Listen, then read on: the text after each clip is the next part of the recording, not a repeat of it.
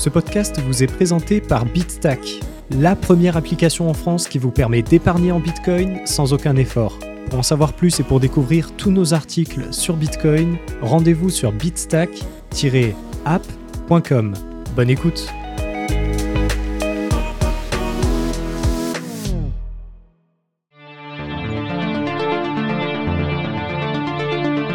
Bonjour à tous et bienvenue dans cet épisode du podcast de Bitstack présenté par Loïc Morel dans lequel nous allons découvrir comment éviter les arnaques et les piratages sur Bitcoin.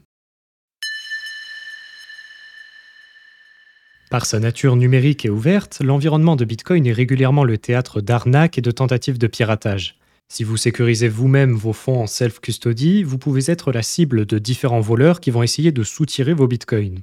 Pour réduire ces risques de piratage et d'arnaque, il convient de suivre quelques conseils relatifs à l'utilisation de Bitcoin. Dans cet article, nous explorons les bonnes pratiques à suivre pour réduire ces risques. Respectez le délai d'attente des confirmations de la blockchain. Lorsque vous diffusez une transaction au réseau Bitcoin, celle-ci n'est pas immédiatement confirmée. Vous devez attendre qu'un mineur l'inclue dans un bloc valide afin qu'elle reçoive sa première confirmation. Par ailleurs, vous avez sûrement déjà entendu de la part d'un bitcoiner averti qu'il faut attendre 6 confirmations pour une transaction bitcoin. Pourquoi est-ce important d'attendre ces confirmations pour considérer une transaction comme validée? La première confirmation d'une transaction intervient lorsqu'elle est ajoutée à un bloc. Ensuite, chaque nouveau bloc construit au-dessus du bloc avec la transaction étudiée constituera une nouvelle confirmation. Avant toute chose, il est déconseillé de considérer une transaction comme validée avant même qu'elle soit incluse dans un bloc. Cette pratique s'appelle le zéro conf. Elle demeure risquée puisqu'une transaction reste modifiable ou remplaçable par l'envoyeur lorsqu'elle se trouve encore dans la même pool. La même pool, memory pool en anglais, c'est une base de données maintenue indépendamment par chaque nœud du réseau et qui conserve les transactions Bitcoin en attente de confirmation. Toutefois, l'inclusion d'une transaction dans un bloc valide ne veut pas forcément dire que celle-ci est immuable. En effet, sur Bitcoin, l'irréversibilité des transactions ne peut être que probabiliste. Chaque nouveau bloc miné par-dessus celui avec votre paiement vient un peu plus enterrer la transaction. C'est pour cela que je préfère parler d'irréversibilité probabiliste. Certes, il est toujours possible qu'une transaction confirmée soit finalement non confirmée, mais cette probabilité décroît rapidement à chaque nouvelle confirmation supplémentaire. À partir de la sixième confirmation pour une transaction, la probabilité qu'elle redevienne non confirmée est tellement faible que l'on peut la considérer comme nulle. C'est pour cela que l'on vous conseille d'attendre six confirmations pour les transactions importantes. Tout cela est dû au modèle de Bitcoin. Pour diverses raisons, un bloc valide est parfois abandonné. C'est ce que l'on nomme un bloc périmé ou stale block en anglais.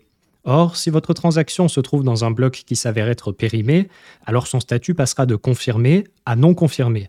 Concrètement, vous pensiez que votre transaction était bien incluse dans un bloc, mais puisque celui-ci est abandonné, votre transaction peut revenir dans la même pool. Ces blocs périmés s'observent lorsque le réseau Bitcoin se divise. C'est ce que l'on appelle un split en anglais. Attention, il ne faut pas confondre un split avec un fork. Un fork, c'est au niveau du protocole, c'est au niveau du logiciel. Un split, c'est au niveau du réseau et de la blockchain.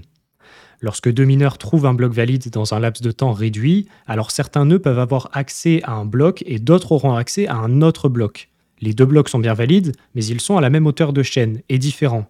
Par la suite, quand un mineur trouvera un bloc valide au-dessus d'un des deux blocs de la même hauteur, le réseau refera consensus sur une seule chaîne. Un des deux blocs minés à la même hauteur sera abandonné par les nœuds. C'est ce que l'on appelle un bloc périmé. Les blocs périmés sont très souvent confondus avec les blocs orphelins. Un bloc orphelin se sépare de la chaîne puisqu'il n'a pas de bloc parent, contrairement à un bloc périmé qui se sépare puisqu'il n'a pas de bloc enfant. Ce sont donc deux notions bien différentes. Ce processus peut se produire de façon naturelle, notamment à cause d'une latence trop importante sur le réseau, ou être causé par certaines pratiques subreptices comme le selfish mining, ce que l'on appelle le minage égoïste. Dans tous les cas, le mécanisme de la preuve de travail permet de réduire ce risque jusqu'à une probabilité dérisoire au fil de l'ajout de nouveaux blocs par-dessus celui étudié. Évidemment, il convient d'adapter son niveau de contrôle à la situation de la transaction. Si le paiement engagé est réalisé par un ami vers votre portefeuille, le zéro conf peut être suffisant. En effet, si le paiement subit un quelconque problème, vous pourrez toujours demander à votre ami de refaire la transaction. Cette vigilance sur les confirmations doit plutôt s'opérer dans les situations à risque, notamment si vous ne connaissez pas la personne avec qui vous réalisez une transaction. Par exemple, si vous vendez votre voiture d'occasion à un inconnu et que le paiement s'opère en Bitcoin, vous ne devriez pas lui laisser les clés tant que le paiement n'a pas eu six confirmations. Ne pas signer à l'aveugle. Dans mon article 7 astuces pour améliorer la sécurité de votre portefeuille Bitcoin, je vous rappelle l'importance d'utiliser un hardware wallet pour stocker et gérer les clés de votre portefeuille Bitcoin. Ce dispositif permet d'isoler le stockage de vos clés cryptographiques afin de les protéger des piratages. Toutefois, les pirates informatiques n'ont pas forcément besoin d'avoir accès à vos clés pour vous voler vos bitcoins. C'est ce que nous allons étudier dans cette partie. Lorsque vous utilisez un périphérique dédié pour le stockage de vos clés privées, vous devez souvent utiliser en parallèle un logiciel de gestion pour votre portefeuille. Euh, ça va être Ledger Live, Trezor Suite, Sparrow Wallet ou encore Spectre. Ce type de logiciel ne stocke pas vos clés privées, mais il vous permet de consulter le solde de votre portefeuille, de construire des transactions non signées et de gérer votre wallet. Or, ces logiciels sont généralement installés sur un ordinateur polyvalent ou sur un smartphone, et ces machines sont forcément plus vulnérables à des attaques informatiques. Ainsi, si vous utilisez un hardware wallet, vous ne devriez pas faire confiance à ces logiciels. La signature à l'aveugle consiste à construire une transaction pour réaliser un paiement en Bitcoin et à ne pas vérifier les détails de la transaction sur le hardware wallet avant de la signer. C'est une pratique dangereuse puisque, dans ce cas de figure, la vérification de la transaction se fait uniquement sur l'écran de l'ordinateur. Or, le logiciel du PC peut être malveillant, l'affichage peut être modifié, ou encore la transaction vérifiée peut être modifiée avant qu'elle soit envoyée vers le hardware wallet. Le risque est donc de signer une transaction que l'on croit être une autre transaction. Le pirate peut, par exemple, modifier le montant de la transaction pour vider votre portefeuille et modifier l'adresse de destination. C'est une attaque que l'on nomme le spoofing d'adresse. Il est donc essentiel de toujours vérifier les détails d'une transaction, c'est-à-dire le montant, l'adresse de destination, les frais de la transaction, etc., sur l'écran du hardware wallet en plus du logiciel de gestion. Les fabricants de ces machines implémentent souvent des écrans directement liés à l'élément sécurisé du périphérique. Ainsi, lorsque vous vérifiez ces détails sur l'écran de votre hardware wallet, vous êtes persuadé que la transaction que vous vous apprêtez à signer contient bien les paramètres que vous désirez.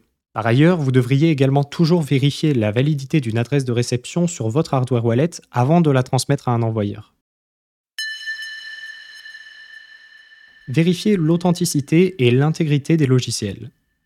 Dans la partie précédente, nous avons vu qu'il existe de nombreux risques autour des logiciels que l'on installe sur un ordinateur. Une bonne pratique permettant de grandement mitiger ces risques est de toujours vérifier l'authenticité et l'intégrité des logiciels que vous téléchargez avant de les installer sur votre machine. Cela est valable pour tout type de logiciel et plus particulièrement pour ceux liés à une utilisation de Bitcoin.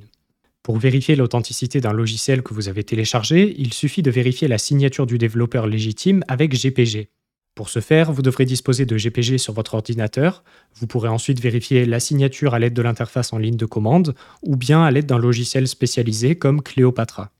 Pour vérifier l'intégrité d'un logiciel, il suffit de le passer dans la fonction de hachage désignée et de comparer son empreinte avec celle fournie par le développeur. Cela permet d'être sûr que le logiciel n'a pas été modifié pour y intégrer du code malveillant. Pour ce faire, vous pouvez encore une fois utiliser un logiciel spécialisé ou bien le faire directement en ligne de commande. Par exemple, sur Windows, il suffit d'ouvrir l'invite de commande, de taper la commande get et de glisser l'exécutable à vérifier. Ces procédures vous paraissent sûrement fastidieuses, mais en réalité, elles sont plutôt simples et rapides à réaliser. Elles vous permettent de vous assurer que vous êtes bien en train d'installer le logiciel légitime et que celui-ci n'a pas été modifié. En somme, cela vous permet d'éviter d'installer un virus ou un logiciel compromis et donc de réduire les risques de piratage de vos bitcoins. Être vigilant face aux tentatives d'hameçonnage. Les utilisateurs de Bitcoin sont souvent la cible de tentatives d'hameçonnage, ce que l'on appelle en anglais le phishing. Il convient de rester vigilant face à ces attaques. L'hameçonnage est une technique utilisée pour tenter de subtiliser diverses informations personnelles en entrant en contact avec la victime par divers moyens. Dans le cas de Bitcoin, c'est généralement la phrase de récupération, c'est-à-dire les 24 mots ou les 12 mots, qui est visée par les voleurs. Dans la plupart des cas, ces tentatives d'hameçonnage sont burlesques et facilement détectables. Vous recevrez peut-être des messages privés sur les réseaux sociaux ou éventuellement des textos ou des emails vous demandant de communiquer votre phrase de récupération par divers moyens. Mais parfois, ces attaques sont bien plus subtiles et organisées. Par exemple, en 2020, suite au piratage de la base de données d'un fleuron de l'industrie crypto, certaines personnes qui ont vu leur adresse postale fuiter ont reçu de faux hardware wallets à leur domicile. Dans ce colis, il y avait une lettre faussement signée de la main du président de cette entreprise expliquant qu'il fallait d'urgence utiliser ce nouveau hardware wallet. Évidemment, le faux matériel envoyé était en réalité corrompu et les victimes l'ayant utilisé pour leur crypto-monnaie se sont fait voler leurs fonds. La lutte face à l'hameçonnage se fait en deux phases. Tout d'abord, il convient de limiter son exposition sur Internet afin de prévenir les risques de contact. Si les pirates n'ont pas accès à vos données personnelles, ils ne pourront pas vous contacter. Si vous utilisez les réseaux sociaux, je vous conseille vivement de rester discret sur ceci quant à votre utilisation de Bitcoin. Il convient également de faire attention à ne pas diffuser n'importe où vos coordonnées personnelles. Ensuite, il faut toujours rester vigilant lorsque l'on vous contacte par tout moyen que ce soit, afin de vous demander de réaliser une quelconque action. Les voleurs se font parfois passer pour des personnes de renom ou pour l'un de vos proches. Ils jouent également souvent sur la notion d'urgence en vous demandant de réaliser rapidement une action sans quoi il y aurait de graves conséquences. Évidemment, je ne peux pas vous décrire ici tous les modes d'opération utilisés par ces voleurs puisqu'ils sont en constante évolution. Il convient donc de rester vigilant lorsque l'on vous contacte par tout moyen que ce soit, même par la poste. Dans tous les cas, gardez à l'esprit que c'est généralement votre phrase de récupération qui est visée. Pour rappel, vous ne devez jamais communiquer votre phrase de récupération de 12 ou de 24 mots. Soigner sa sécurité numérique au quotidien. De manière plus générale, il est important de conserver une bonne hygiène numérique. Si vous utilisez un portefeuille Bitcoin sur une machine compromise, il est possible que vos fonds soient bloqués ou piratés. En effet, il existe de nombreuses attaques possibles sur un portefeuille Bitcoin, et ce même sur les hardware wallets. Conserver un environnement numérique sain avec l'utilisation de quelques bonnes pratiques vous permet de limiter ces risques. La base de la sécurité informatique, c'est sûrement la gestion des mots de passe. Il convient d'utiliser des mots de passe forts et différents pour chacun de vos logiciels et de vos comptes. Un mot de passe fort, c'est une suite la plus longue et diversifiée possible. Elle doit également provenir d'une source la plus aléatoire possible. Ainsi, je vous conseille de consulter le tableau Hive Systems Password Table qui vous donne un ordre de grandeur sur le temps nécessaire pour brute forcer votre mot de passe. Une attaque par brute force consiste à essayer toutes les combinaisons possibles pour un mot de passe. Si la source de vos mots de passe n'est pas suffisamment aléatoire, un attaquant pourra facilement les casser. Il ne faut donc pas utiliser le nom de son animal de compagnie, une date de naissance, un code postal ou encore une de ses passions. Il est par ailleurs déconseillé d'avoir une base de mots de passe et de la décliner sous toutes ses formes. Dans cet objectif, l'utilisation d'un gestionnaire de mots de passe est souvent très pertinente. Par ailleurs, l'utilisation de Bitcoin implique bien souvent la manipulation de logiciels de portefeuille et d'implémentation de nœuds. Il est important de tenir à jour ces nombreux outils. Les mises à jour sont fréquemment publiées pour corriger des failles de sécurité ou des vulnérabilités qui pourraient être exploitées pour voler vos bitcoins. Évidemment, il existe de nombreuses autres recommandations élémentaires à suivre pour optimiser la sécurisation de vos appareils numériques. Pour en savoir plus, je vous conseille vivement de consulter le site de la CNIL qui traite ce sujet de manière plus large, et notamment les deux articles Sécurité des données, les règles essentielles pour démarrer et le guide de la sécurité des données personnelles. Conclusion. Cette liste de bonnes pratiques à suivre pour éviter les piratages et les arnaques sur Bitcoin est bien sûr non exhaustive. Les techniques des voleurs évoluent constamment au fur et à mesure de l'amélioration des systèmes de sécurité. Il convient donc de se tenir informé de l'évolution des bonnes pratiques. Le risque de vol de vos bitcoins ne peut jamais être complètement annihilé. Même les meilleurs systèmes de sécurisation peuvent comporter des failles. L'objectif de la sécurisation des bitcoins est d'agir pour que le coût d'une attaque sur votre système soit bien plus élevé que les gains potentiels. Dans cet objectif, vous devez placer le curseur entre le risque de vol et le risque de perte de vos bitcoins. Il faut certes être conscient du risque de vol et agir pour le réduire, mais sans pour autant augmenter la complexité de votre portefeuille de manière déraisonnable, sans quoi vous risquez de perdre vous-même l'accès à vos bitcoins.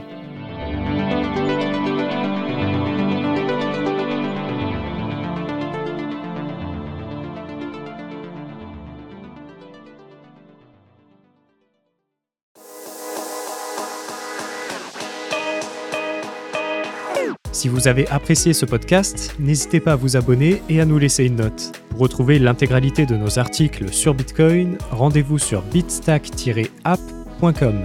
Vous pouvez également suivre Bitstack sur tous les réseaux sociaux afin d'être sûr de ne pas passer à côté des prochains épisodes.